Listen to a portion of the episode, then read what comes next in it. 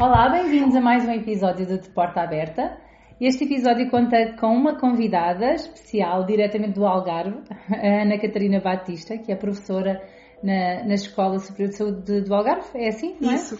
Bem-vinda, Catarina, para participares e conversares um pouquinho sobre um tema, e este tema é sobre perdas auditivas causadas por, eh, neste caso, por otites médias e o impacto que, que estas perdas auditivas têm no desenvolvimento da linguagem, da fala, da aprendizagem da leitura e, e da escrita. É sobre este tema que nós vamos conversar. Então, hum, vamos falar? Vamos começar? Sim, sim, sim, Tânia. Agradecer-te em primeiro lugar o convite, dizer-te que é um gosto duplo estar aqui hoje. Primeiro que falar contigo, que é sempre muito bom conversar contigo, e depois porque é conversar contigo sobre um tema que me é muito querido e que uh, tenho falado bastante e tenho refletido bastante e, portanto, mais um espaço onde posso falar de um assunto que me motiva imenso. E começar, se calhar, por uh, dizer um bocadinho qual é que foi o meu principal motivo para estudar este tema, que foi alvo do meu estudo de doutoramento, da minha tese de doutoramento. Uh, porque é que foi este o tema e não outros qualquer? E então, começar por dizer que eu uh, comecei a trabalhar nas escolas num período muito inicial, onde ainda não haviam terapeutas da fala nas escolas e praticamente durante um primeiro ano letivo lá, que eu fiz foi avaliar um, uma série de crianças cujos educadores e professores do primeiro ciclo tinham sérias dúvidas que as crianças tinham alguma uh, dificuldade de, de, linguagem e de fala. E, portanto, tive praticamente durante um ano inteiro esta possibilidade de avaliar uma série de miúdos. E aquilo que me saltou à vista ao final deste primeiro ano letivo a fazer estas avaliações foi que havia uma variável que, que era extremamente frequente e relevante neste estudo e que era precisamente a presença de otites médias serosas. Uh, e então quis perceber um bocadinho, na altura, quando fui fazer doutoramento em Voz, Linguagem e Comunicação na Universidade de Lisboa, onde tínhamos a, a, a, possibilidade de ter estas duas vertentes, por um lado a medicina, por outro lado as letras, portanto, poder fazer este casamento da saúde e da educação que é tão necessário naquilo, na nossa intervenção. E, portanto, que eu não deixava de ser um profissional de saúde no ambiente de educação, num ambiente ainda muito uh, inicial onde os, os elementos da saúde estavam presentes. Então sentia muito uh, esta necessidade deste casamento. Então achei que era a altura ideal para juntar um otorrino uh, a uma linguista para me orientarem a percebermos isto. E então foi esse o grande estudo, foi esse o, o estudo que eu, que eu, que eu fiz. E uh, porque quando fui, quando percebi esta variável, fui procurar investigação sobre isto, não é? O que é que a investigação me diz? E foi aí que começou o problema, ou seja, não havia consenso relativamente a otites médias dão ou não compromisso no desenvolvimento da linguagem e da fala. Tens crianças que têm otites e não têm alterações, não é? De linguagem, essa, esta questão. E tendo em conta essa heterogeneidade, na investigação não havia este consenso, não era uma coisa tão visível. Então fui tentar perceber, através de um estudo longitudinal, ou seja, de acompanhamento de meninos em idade pré-escolar, o que é que acontecia neste decurso. E, portanto, este acompanhamento longitudinal foi sobretudo o antes e depois da cirurgia, porque a verdade é que uh, as otites médias serosas são uh, uma condição altamente prevalente à idade pré-escolar. O facto de ser altamente prevalente faz também com que uh, uh, o problema associado à questão da, da, alta prevalência tem que ver com a dificuldade do diagnóstico. Porquê? Porque ao contrário da otite média aguda, em que os pais, os educadores, percebem logo que há qualquer coisa que não está bem, seja pelo, pela otorreia que acontece, seja pela febre, pela dor, os miúdos ao, ao longo da noite acordam, choram imenso e pegam mesmo, dão sinais visuais muito exuberantes de que alguma coisa não está bem. No caso da otite média serosa, que é crónica, portanto, uh, isto não acontece. É silenciosa. É chamada silenciosa, é chamada flutuante.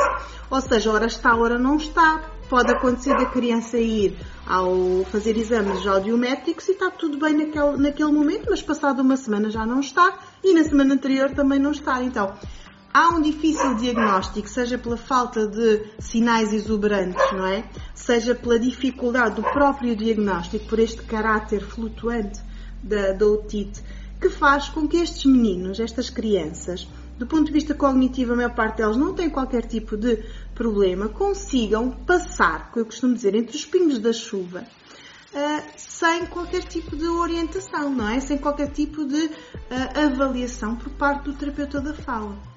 E o que acontecia muitas vezes era que eles me chegavam tarde, porque se isto acontecesse aos 3 anos, ok, temos aqui uma janela de oportunidade bastante relevante para podermos fazer a nossa intervenção precoce. O problema, e foi esse o grande motivo, é que muitas vezes eles chegavam só ao final de um primeiro ano de escolaridade, com os problemas de aprendizagem, de leitura e escrita, e às vezes num segundo ano de escolaridade, início de um terceiro. Ou seja, aquela uh, altura ótima da nossa intervenção já tinha passado.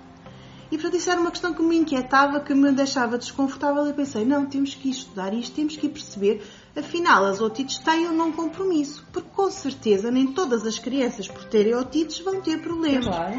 E o que aconteceu no meu estudo foi que quando eu comecei a, a, a, pensar na parte da amostra, para mim estava claro ter duas amostras, as crianças com otites e as sem otites. Pensava eu que isto era suficiente, mas não foi.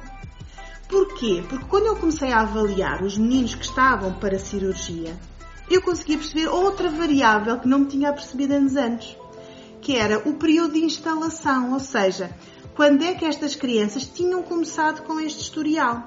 É tão importante isso que tu estás a partilhar, porque muitas vezes nós só olhamos de facto, e tu vais concluir o teu pensamento, desculpa estar a interromper, mas acho que é mesmo importante reforçar que muitas vezes nós só olhamos para teve ou não esteve, teve uma, não teve uma, teve agora, não olhamos para estas outras variáveis que tu vais agora. Exatamente. E esta questão é extremamente importante, que era um tema também que me dava já algum gozo e eu li alguma coisa sobre isto, sobre os períodos críticos, sobre um cérebro em desenvolvimento, não é? e sobre a, a importância fundamental do primeiro ano de vida para a construção de tudo aquilo que é o sistema cognitivo e linguístico e, está neste caso, o input, a percepção dos sons Exatamente. da fala e a construção deste Exatamente. sistema. Portanto, antes que a criança produza a primeira palavra, todo o seu cérebro está a ocorrer uma série de aquisições, manifestações desenvolvimento extremamente importante para que quando a criança produz a sua primeira palavra por volta de um ano, já está todo este trabalho feito. Ora, se houver um problema de input, à partida temos este processo contaminado, não é? Então, esta questão de início antes ou depois do primeiro ano de idade foi uma variável extremamente importante que me fez repensar a metodologia e pensar, não posso ter um único grupo, não é? Porque eles têm manifestações, comportamentos diferentes, então eu tenho que ter dois grupos experimentais. Um com o início das otites antes do primeiro ano de vida e outro com o início das otites depois do primeiro ano de vida. E, portanto, esta foi uma questão extremamente importante para diferenciar. O que é que eu sinto sei hoje? Se eu tivesse tratado todos da mesma forma, no mesmo grupo, provavelmente os efeitos que eu identifiquei no grupo com instalação precoce não teriam sido manifestamente observados. Porquê? Porque as crianças que tiveram o seu desenvolvimento, eh, o seu primeiro ano de vida imunes ou, ou sem episódios de otites, conseguiram estabelecer todo aquele uh, desenvolvimento da, da parte das categorizações fonéticas, do, do, do processamento fonológico, todo, todo esse processo decorreu normalmente, que fez com que eles se aproximassem do grupo de controle. E eu lembrava-me depois dos artigos que li e pensei, ok, os artigos não encontraram relação foi porque colocaram da mesma forma que eu ia fazer, todos no mesmo saco. E não podemos pôr os meninos todos no mesmo saco. Ou seja, não é só uma questão de tem otite ou não tem otite agora, não é só uma questão de o audiograma da alterado ou não agora, está relacionado com toda esta história. Quando é que tudo começou, não é? Quando é que, ou seja, no fundo se comprometeu a entrada de informação se comprometeu a, com a primeira construção que acontece ao ano de vida, não é? Portanto, lá está, antes do surgimento da primeira palavra, há esta construção do, deste sistema, não é? De sons. Agora, às vezes as pessoas perguntam: ah, mas a otite serosa antes do primeiro ano de idade? Não. Há um historial que é relevante, porque a otite serosa é uma otite crónica que só vem depois, não é? O que acontece quando eu digo a presença antes do primeiro ano de idade são todas aquelas crianças que nós sabemos que antes do primeiro ano de idade já tiveram inúmeras hospitalizações com bronquiolites, com amigdalites, com uma série de infecções respiratórias superiores, sempre muito ranhosos, olhamos para eles, eles estão sempre com aquelas, uh, com aquelas ranhocas todas muito, muito exuberantes, portanto, ou seja, há aqui uma hipertrofia dos adenoides também muitas vezes associada, portanto, todo este mecanismo está a funcionar deficitariamente e, portanto, está a comprometer o input auditivo, não é? E, portanto, é esse historial que os terapeutas da fala e que os educadores e que todos os adultos que lidam com estas crianças devem procurar. Portanto, há este historial, sim ou não, porque é esse historial que nos dá as pistas para, ok, esta criança é de risco. É muito engraçado, depois também de conhecer o teu trabalho e já sentindo muito a mesma necessidade que tu, ou seja, de, na prática clínica alguma coisa não fazia sentido olhar só para a presença ou não de otites assim isoladamente, uma das coisas que passei a adicionar, mesmo na pergunta da, da anamnese da recolha de dados, na primeira consulta, quando nós perguntamos algumas coisas sobre o desenvolvimento, historial clínico, eu perguntamos se há presença de otites, se há queixas, mas a minha pergunta não fica por aí. Eu pergunto explicitamente, mas ele tinha muitas ranhoquinhas, estava sempre ranhoso, não está. Porque estas são pistas que nos podem dar dados. Os pais às vezes dizem, sim, olha, desde que é bebê que está sempre. E isso sim é é, pode ser um indicador de que esta questão, deste aparelho todo que é necessário, não é? Não está uh, fisiologicamente ou anatomicamente preparado para, ou tem uma condicionante que depois tem consequências em algumas propriedades fonológicas que depois têm repercussões na fala. Mas... E frequentemente, sabes, essas situações são pouco valorizadas pelos pais. Quando nós damos estes exemplos que estavas a dizer, é quando dizem, ah, sim, é verdade. Porque se nós vamos perguntar, ah, haviam infecções respiratórias. Ah, não, não tenho ideia disso. Ou seja, a memória também já. Mas quando damos estes exemplos mais concretos. Até porque claro, estar é normal, não é? Estar, assim com o narizinho. E depois há outra coisa também em relação a estas crianças que eu não queria deixar de, de, de falar, porque é outra questão também que me, que me, que me entristece um pouco, que tem que ver com uh, todos os rótulos que elas têm erradamente, não é? Ou seja, é preguiçoso, é desatento, anda no mundo da lua, só ouve quando lhe apetece, só é surdo às vezes. A verdade é que uma, uma perda auditiva flutuante só às vezes é que existe. Então é natural que o seu comportamento auditivo também seja diferente em função da presença ou ausência da otite. É natural que se a criança não está a ouvir adequadamente, a sua atenção não vai estar uh, canalizada da melhor forma, não é? Eu neste sentido tenho que partilhar uma coisa que é, que é pessoal, não é? Vivida pessoalmente. O meu filho do meio uh, teve, teve este historial de otites e teve este historial de ranhoquinhas, enfim, tem, acabou por ter que ser submetido a cirurgia também. E ele era um menino que nós dizíamos que era muito tímido, reservado. Nós estávamos em, em, à mesa a jantar e ele não participava nas conversas, não conversava, tinha que ser muito dirigido. A pergunta depois dele ser submetido à cirurgia, e claro que no caso dele houve um, um, um, caminho até isso acontecer, mas quando eu digo depois é dois dias depois, três dias depois, ele começou a participar. Porque, então, foi quando nós nos, percebemos, eh, nos apercebemos que aquilo não era só ele não querer participar, não era só que ele fosse mais clínico, ele não conseguia acompanhar a conversa, nem perceber a conversa, só que não pedia esclarecimento. Essa é a parte, não é? Há crianças espera. Mas foi tão fantástico vê-lo assim a, a desabrochar. Eu lembro-me também, nós temos um canil ao pé e ele nunca tinha ouvido os cães, então saiu para a rua e disse: Olha, estão aqui cães. E nós foi claro a, a, perda de informação que ele uhum. tinha. Foi Sabes, nós habituamos também a que uh, quantificamos as perdas, as perturbações e no caso da, da perda auditiva associada à otite, ela é uma perda ligeira a moderada, sendo na maior parte das vezes ligeira. Ora, uma perda ligeira anda ali entre os 20 e os 40 dBs. Parece uma coisa simples, só que é o problema de que entre os 20 e os 40 dBs é onde se situa as frequências da fala, não é? Então, se eu não consigo discriminar corretamente e aquilo que eu ouço às vezes são coisas inconsistentes, então eu vou, não, vou, não vou dar interesse.